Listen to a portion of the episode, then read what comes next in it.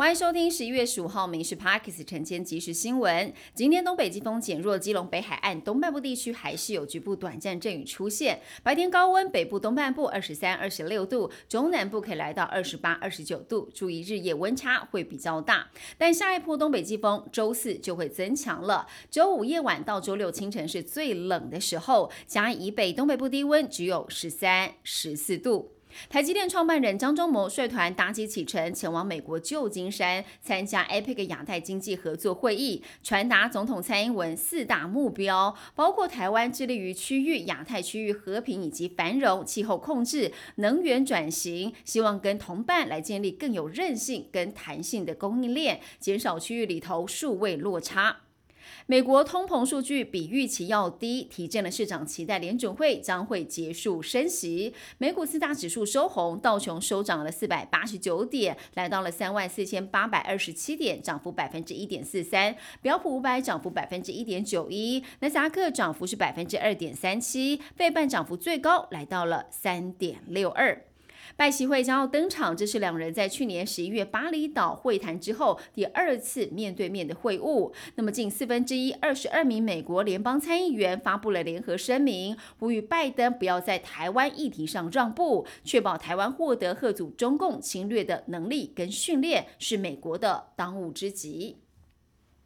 营养午餐部分短期叶菜类跟杂粮类的食材规范要加严了。农粮署表示，在今年十一月一号起，红豆、花生、甘薯、冰烤地瓜必须使用有机或者是产销履历三标章农产品，才可以申请奖励金。明年元旦开始，十二项短期叶菜类也都会来跟进办理，包括了小白菜、青梗白菜、青江菜、空心菜等等，希望可以提升食安。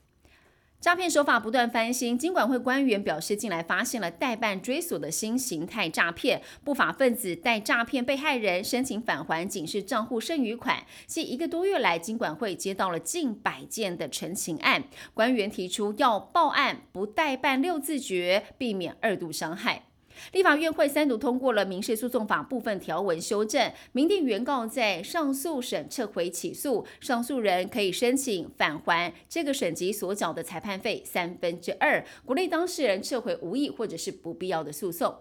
今年税收情况良好，全年可望超增三千亿元，其中中央统筹分配款更是提前达标，预算率达成了百分之一百零一点八。明年地方政府确定可以领到统筹税款的超增红包，最快农历春节前入账。全台最大地主台糖活化土地，首度砸了四点八亿新建营房住宅，地点在台南东区，总面积超过有三千平的土地，新建地上七层，地下一层，总户数一百零三户，期间店面，在这个月对外来招标，明年正式来营运，也喊出整栋出租年租金三千万，吸引了不少关注。